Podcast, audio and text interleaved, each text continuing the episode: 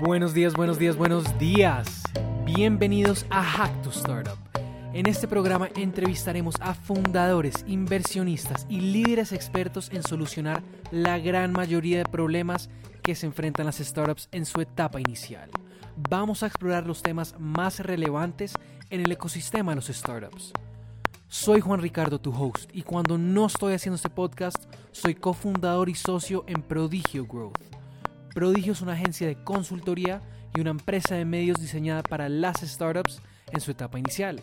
Nuestra misión es llevar las últimas y más innovadoras técnicas de Silicon Valley a Latinoamérica. En el episodio de hoy, nuestro invitado es Eduardo Salvo, partner en Anti Venture Builder y cofundador en The Water Van Project. Eduardo, bienvenido a Hack to Startup. ¿Qué tal? Hola, buenas tardes. ¿Cómo estás, Juan Ricardo? Encantado de estar aquí. Bueno, feliz de tenerte como invitado. Eh, tienes una historia bastante interesante y acá estamos para descubrirlo un poquito más. Pero bueno, empecemos. Cuéntanos un poquito más de ti. Eh, ¿Cómo descubriste el área de Venture Capital? Bueno, eh, a ver, un poquito más de mí. Voy a intentar no, no, extenderme mucho, ¿no? bueno, yo, yo me fui a estudiar, después de terminar la universidad, me fui a estudiar a, a San Francisco un máster en Business Administration y Finanzas que era un máster de nueve meses, donde al cabo de los nueve meses podías estar cuatro meses haciendo prácticas en una compañía americana, ¿no? donde estuve ahí en Polaris, una, una, compañía de wealth management que teníamos nuestros propios portfolios de inversión y donde yo estaba en la parte de gestión de estos portfolios y en el equipo de trading también. ¿no?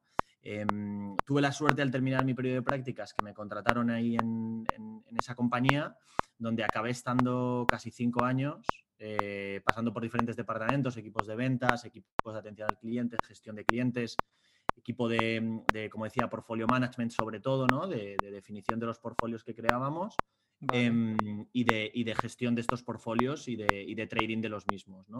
Eh, y bueno, durante esos cinco años que estuve viviendo en San Francisco, pues eh, probablemente yo dentro de todo lo que era mi círculo de amigos y compañeros que había en San Francisco, yo era el único eh, pringao que decimos en España que se dedicaba al mundo de las finanzas y que, no trabajaba en el mundo de la, tecnología, ¿no? de las startups. Entonces fue ahí principalmente como conecté con este, con este mundo.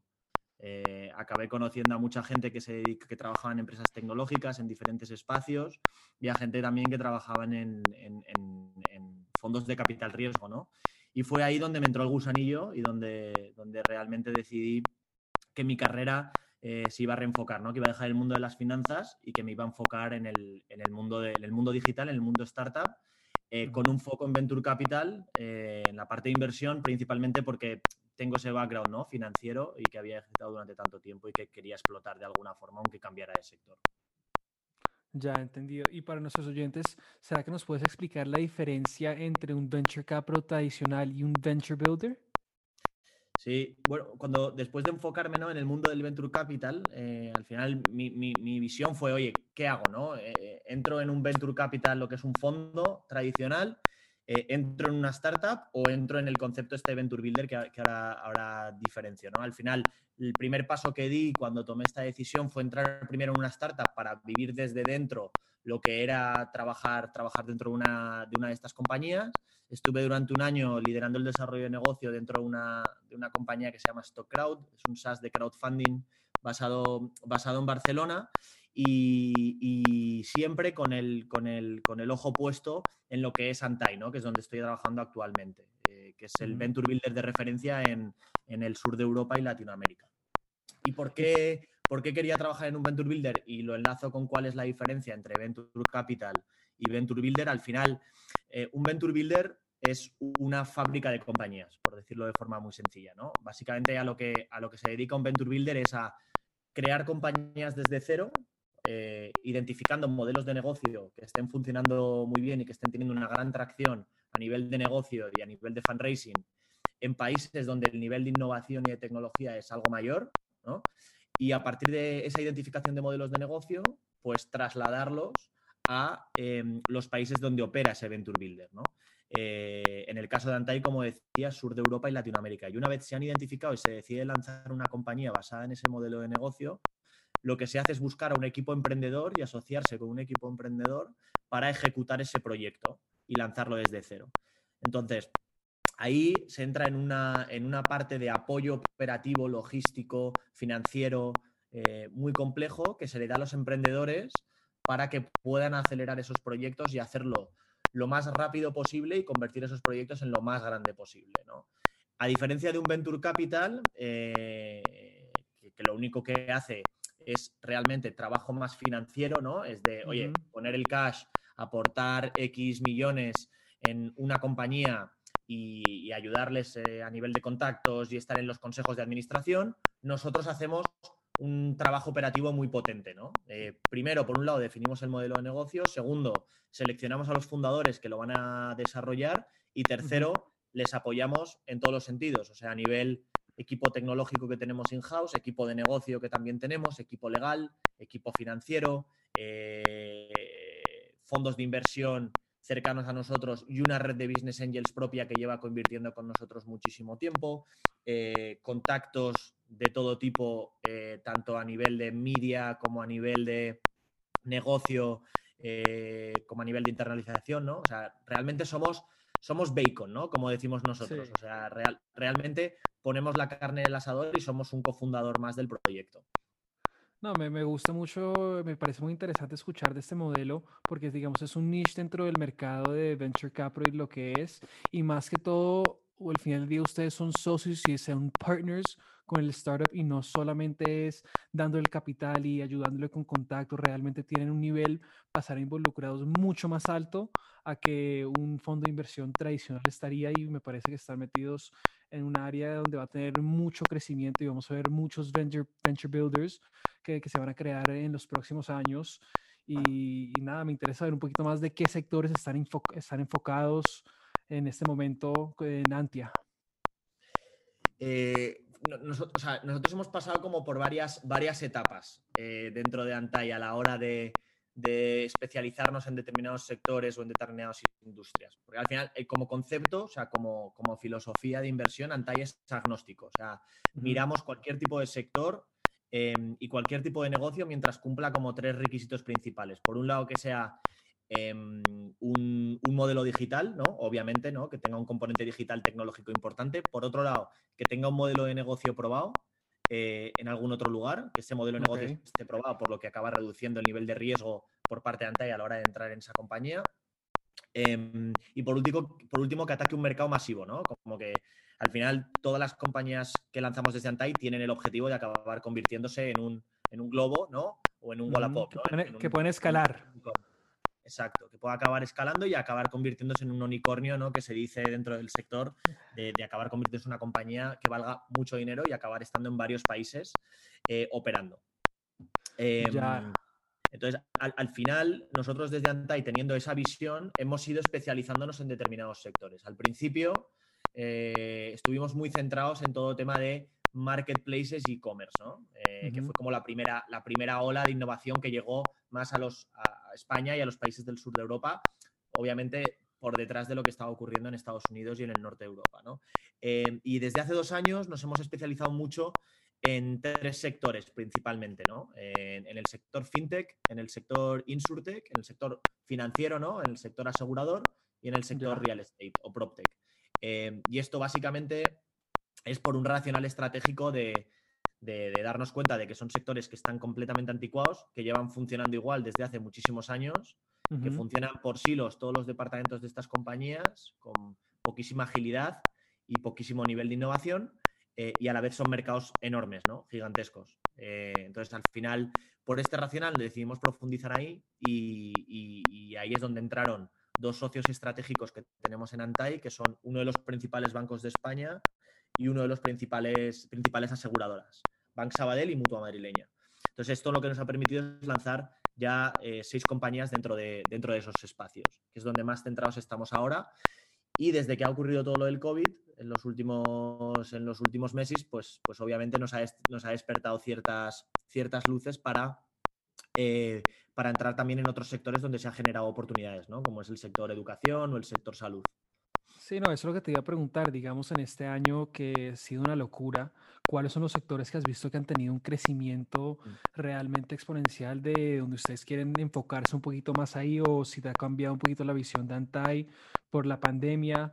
Pero mm. es un año que no tenemos mucha certeza de lo que va a pasar o qué está pasando y toca mirar un poquito las trends que están pasando en los, digamos, en los países de primer mundo y a mirar cómo eso, eso, esas trends se aplican en Latinoamérica. ¿Hay algún trend que te has visto que se está aplicando eh, en España que ahorita va a llegar a Latinoamérica? Ah, lo, que hemos visto nosotros, sobre todo en, eh, con el COVID, bueno, es algo muy obvio, ¿no? Que es que el nivel de digitalización ha crecido de forma bestial, porque al final, al estar todo cerrado, la gente solo podía acceder a comprar bienes y servicios, productos y servicios a través de canales digitales. Entonces, el nivel de. El otro día veíamos un, veíamos un gráfico de McKinsey en el que salía el crecimiento, el crecimiento de la penetración de los e-commerce en Estados Unidos en los últimos 15 años. Y veías cómo el gráfico había creído creciendo durante alrededor de un 3-5% anualmente y cómo solo en 2020 había pasado de un 16% a un 27% de penetración, que es lo mismo que un crecimiento de em, alrededor de 6 años en un único año. ¿no? Entonces, al final, cualquier modelo de negocio que sea digital, completamente digital, ha explotado durante estos últimos meses. Dentro de, ese concepto ¿no? de digitalización que ha ocurrido, sí que es verdad que hemos visto como ciertos verticales eh, donde eh, se, se han generado aún mayores oportunidades. Y yo creo que ahí es principalmente, como comentaba antes, el sector salud. Yo creo que al final eh, lo que ha ocasionado el COVID es que todos estemos mucho más preocupados por nuestra salud en todos los aspectos Em, salud en todos los sentidos, ¿eh? salud física, ¿no? Para, todo lo que tenga que ver con telemedicina, para, cuidar tu salud en caso de que te encuentres mal eh, y tener a un médico por detrás para, poder, poder, poder asesorarte, ¿no? Y recomendarte lo que tienes que hacer. Y sobre todo salud mental, eh, o sea, todo lo que tenga que ver con temas de psicología, psiquiatría, tratamiento del estrés, meditación, etcétera, eh, pues está en auge totalmente, ¿no? Porque prácticamente todo el mundo, eh, si hay algo que tiene en común esta crisis en todo el mundo es que todos hemos pasado casi por lo mismo, ¿no? Que es pasar durante más o menos tiempo encerrados en casa. Entonces, esto realmente ha hecho bastante daño a nivel mental en muchísima gente, entonces todo lo que tenga que ver con mental health, ¿no? Salud mental, creemos que hay una oportunidad muy grande. Eh, y luego dentro del espacio de la educación, ¿no? Un poco por el mismo racional, al final eh, la, gente ha tenido que quedarse en sus casas y ha podido acceder menos a, ciertos niveles de educación, ¿no? En todos los sentidos, desde universidad, eh, colegios, eh, educación post-universitaria. y aquí hemos visto que también hay un trend clarísimo que es todo lo que, todo lo que esté relacionado con la educación, ¿no? Luego, obviamente, están siempre los sectores tradicionales como el financiero o asegurador o el inmobiliario que se han tenido que poner las pilas y donde, igual que la había antes, ahora hay una oportunidad mayor, ¿no? Pero como grandes trends, yo creo que sobre todo son los dos primeros que comentábamos, de educación y salud. No, completamente de acuerdo. Además, teniendo en cuenta que el acceso a la información, ahorita estamos en un momento que tener acceso a información es relativamente muy fácil, ya teniendo el Internet, estando todos conectados, ya teniendo una ola que todo el mundo se está cambiando a digitalizarse un poquito más. Y esto me da curiosidad de saber un poquito más como ustedes siendo un fondo con sede en España, por lo que tengo entendido, buscan identificar modelos de negocios que han sido exitosos y implementarlos en nuevos mercados. ¿Cómo es el ecosistema de startups en Latinoamérica en este momento? Eh, el ecosistema, para nosotros, nosotros tenemos foco en dos mercados, ¿no? principalmente el mercado Southern Europe, lo que es básicamente España, Italia, Portugal, Francia, Grecia, por simplificar. Eh, y, luego Latinoamérica. Latinoamérica en general, y ahora entramos un poco en, detalle ¿no? en, lo que es, en lo que es Latinoamérica, porque es, es, un continente entero, entonces es, un mundo en sí.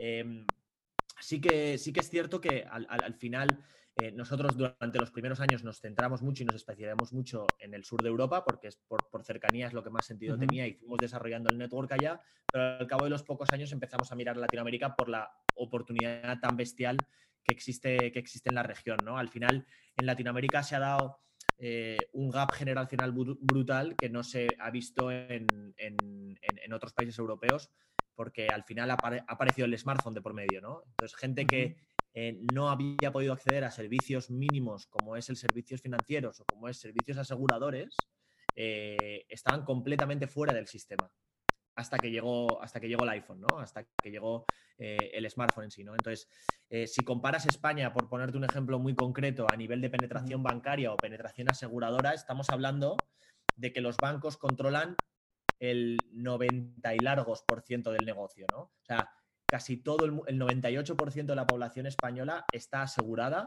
o está financiada o trabaja con un banco, ¿no? Lo que eso hace que los neobancos o las neoaseguradoras pues tengan un challenge ¿no? y un reto de competir con incumbents que llevan aquí toda la vida y con un nivel de marca súper potente, pues mucho más complejo que lo que ocurre en Latinoamérica, donde el 50% de la población no está bancarizada, ¿no? En muchos países.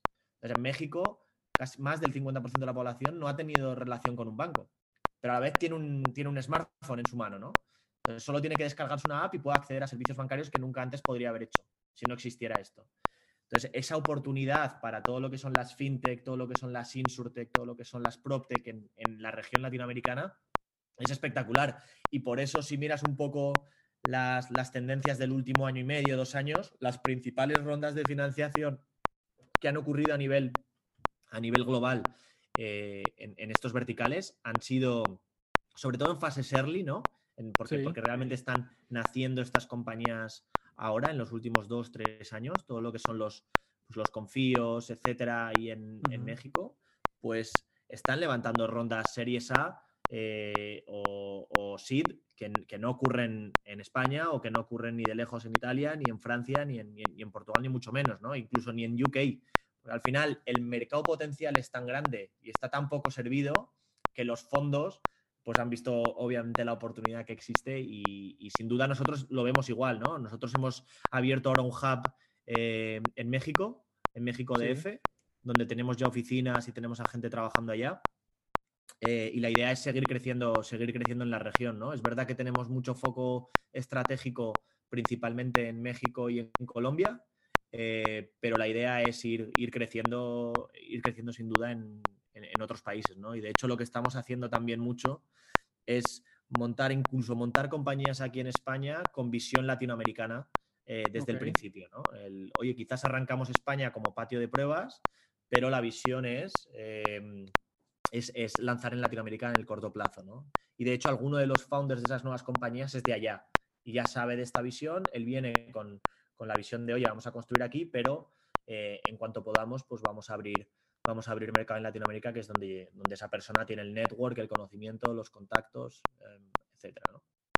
No, pienso que es un modelo bastante interesante, además lo que estamos hablando del tipo de smartphone, porque digamos, hoy en día ya la gran mayoría de gente en Colombia o en Latinoamérica tiene un smartphone, pero un dato curioso que es 80% de la gente que tiene un smartphone no tiene un plan de datos. Entonces, sin tener el plan de datos, no puedes acceder libremente a todas esas aplicaciones como el NoBank, el, todo, todo lo que puede venir para ayudar a crecer.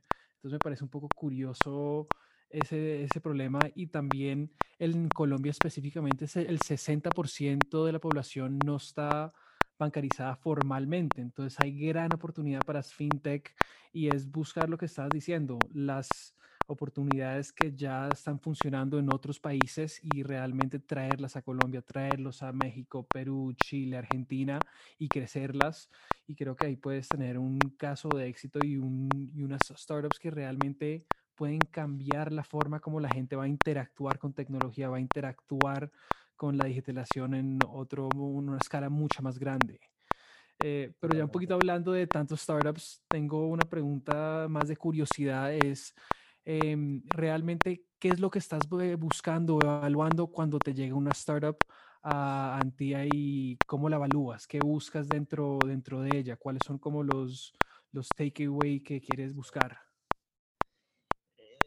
Es, es curioso porque, claro, a, nosotros como Venture Builder en Antai no, nos llegan como no, nos llegan decks, no nos llegan pitch decks. Bueno, sí, sí que nos llegan, eh, pero realmente no, lo atendemos porque nosotros cofundamos las compañías a valor nominal, o sea, invertimos con el fundador a valor nominal como un cofundador más, ¿no? Entonces, eh, normalmente la dinámica para generar las compañías de Antai es que el propio equipo de desarrollo de negocio de Antai, eh, del, que yo soy parte, identifica eh, modelos de negocio y una vez ha decidido lanzar ese modelo de negocio, ahí es cuando buscamos a gente para que se incorpore al proyecto, ¿no? No al revés. O sea, no es gente que venga a nosotros con una idea y nosotros financiamos, sino que hacemos nosotros trabajo un poco de seducción al emprendedor, ¿no? De Buscan la oportunidad, se los cuentan, se los seducen en un momento y, empiezan eh, juntos todo este proyecto nuevo. Eso es. En algunas ocasiones sí que, sí que por, al final nosotros vemos un poco todas las tendencias que están ocurriendo a nivel global y sabemos perfectamente cuáles son las compañías que están traccionando muy bien en, ciertos países. Entonces, sí que ha ocurrido que en alguna ocasión alguna persona del ecosistema pues haya venido a nosotros y nos haya dicho, oye, estoy mirando este espacio, este modelo en concreto y que justo haya coincidido que nosotros también lo estemos mirando eh, y decidamos hacerlo juntos, ¿no? Pero la dinámica normal es que seamos nosotros quien vamos a buscar a las personas. Entonces, al final, nosotros lo que, lo que buscamos realmente es, eh, te diría, eh, como, como, modelo ¿no? de, de, Antai a la hora de definir compañías, que miramos principalmente que sea un mercado grande, obviamente, ¿no? Es lo que te comentaba antes, que sea un mercado eh, realmente atractivo a nivel de oportunidad. O sea, que cuando pensemos en esto en global, estemos hablando de una compañía eh, que puede levantar cientos de millones de euros en rondas de financiación em, y que pueda ser escalable a nivel global, ¿no? Em, luego, por otro lado, te diría que genere barreras, que el modelo en sí tenga barreras de entrada. Al final, nosotros como Antai operamos en ciertas regiones inspirándonos en modelos de negocio, ¿no? Entonces, tenemos que buscar modelos que generen barreras de entrada para que en caso de que algún referente o algún modelo ¿no? que, en el que nos hayamos inspirado, si se plantea lanzar los países donde nosotros ya operamos, porque lo hemos lanzado también, pues haya ciertas barreras de entradas que les genere complicación para poder entrar. Entonces, esto es un factor también muy diferencial. Por ejemplo, nosotros nunca nos plantearíamos haber lanzado un 20, ¿no? que es un poco la red social que se inspiró en Facebook y que luego compró Telefónica. ¿no? Porque al final, ¿qué ocurrió con Tenti? Pues que desapareció porque Facebook se comió el mercado. ¿no? Es un mercado donde no hay barreras de entrada y que es una plataforma de por sí que nace para ser global. ¿no?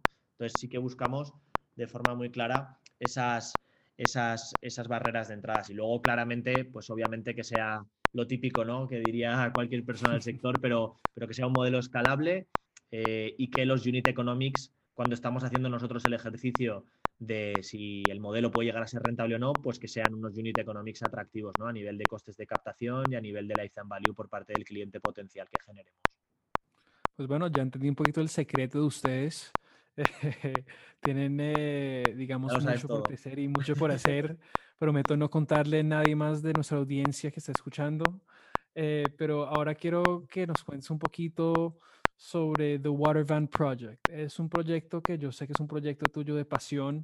Em, yo he visto los videos en YouTube, el TED Talk que has hecho y realmente es un proyecto maravilloso que nació con unos amigos tuyos, pero quiero que nos cuentes más de, qué fue lo que te inspiró a empezar esto y qué realmente es ese proyecto, porque estuvieron desde México hasta Perú creciendo, evaluando, entrando a diferentes mercados y por, sin, sin dejar mucho ahí, cuéntanos un poquito más.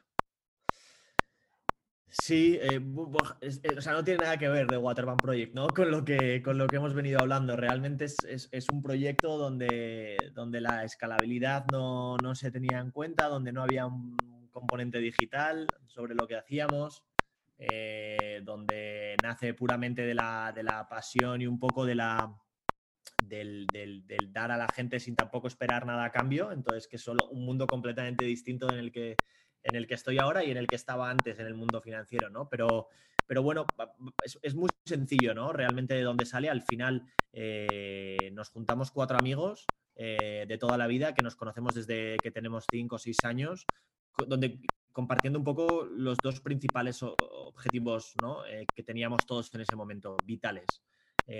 Por un lado, era ese, ese, ese objetivo de viajar, ¿no? De conocer mundo y de, poder conocer diferentes culturas, diferentes países, diferentes naturalezas, diferentes formas de vivir.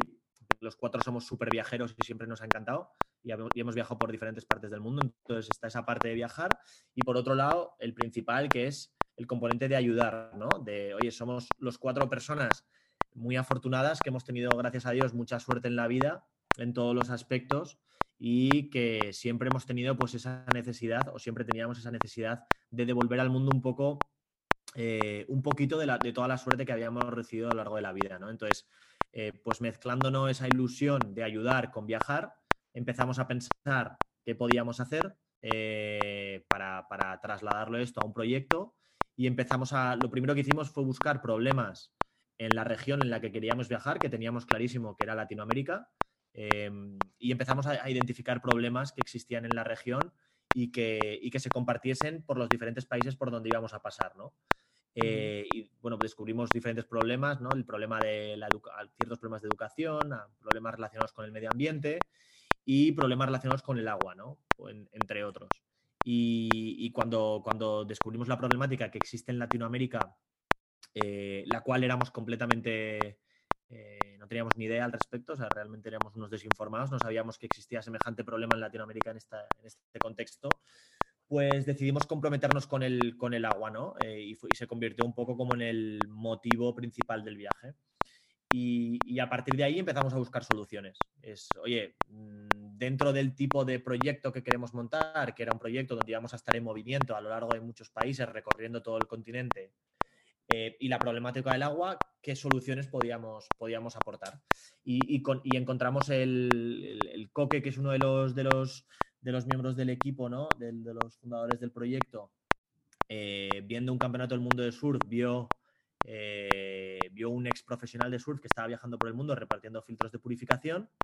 Y cuando lo vio fue como, hostia, aquí está, aquí está, aquí está la solución. Acá está y, nuestra solución. Exacto, ahí está la solución, ¿no? Y, y, nos pusimos un poco a, ya con el problema identificado, el concepto de viaje que queríamos llevar y la solución a implementar, pues nos pusimos a montar, a montar todo el proyecto que estuvimos alrededor de un año y medio montando.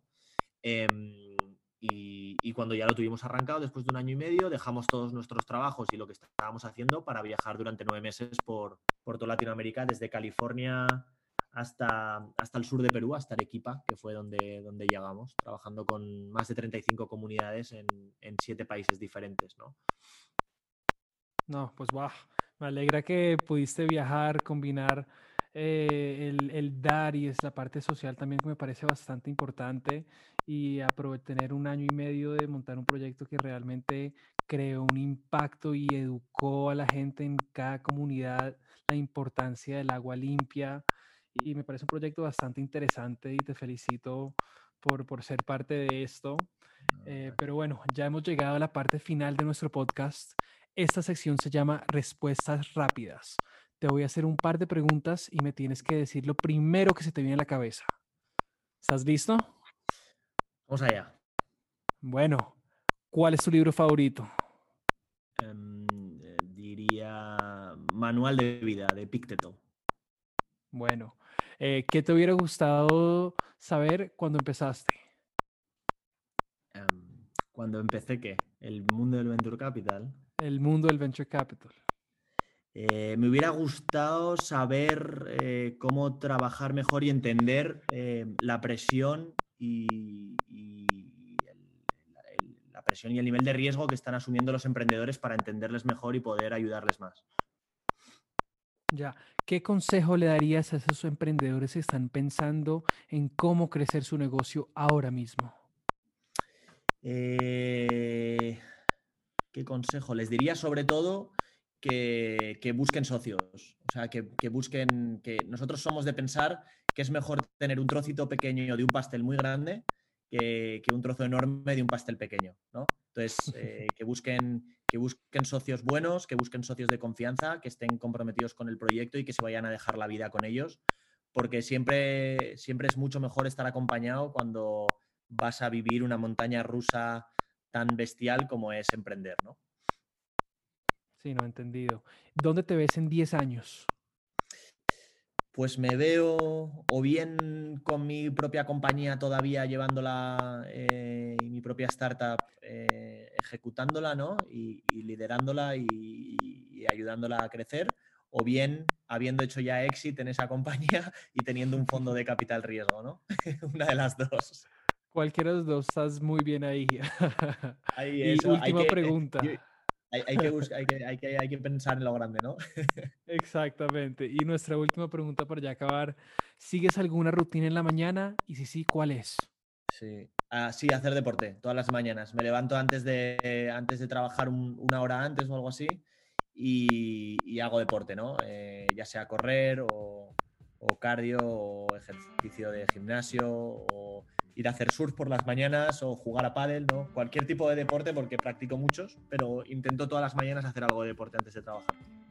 Ya, yo ahorita me metí en el pádel y me parece el deporte más increíble del ¿eh? mundo ahorita. Súper divertido. Es muy bueno, es muy bueno, muy Pues Eduardo, gracias. Eh, espero que todos hayan disfrutado tanto como yo. Fue un placer conectar contigo y tenerte como invitado a nuestro podcast. ¿Hay alguna red donde nuestros invitados eh, te puedan escuchar o seguir? No, realmente me pueden seguir en LinkedIn si quieren, eh, Eduardo Salvo, y, ahí puedo, puedo conectar con quien, con quien esté interesado, encantado. Vale, pues bueno, esos links los, podrás encontrar en el bio del episodio. Si te gustó nuestro programa, ayúdenos a crecer, comparte este episodio, dale like en Apple Podcast y síguenos en Spotify. Si eres una startup y necesitas ayuda para acelerar tu crecimiento, consulta nuestros servicios en www.prodigiogrowth.com. Nos vemos la próxima semana.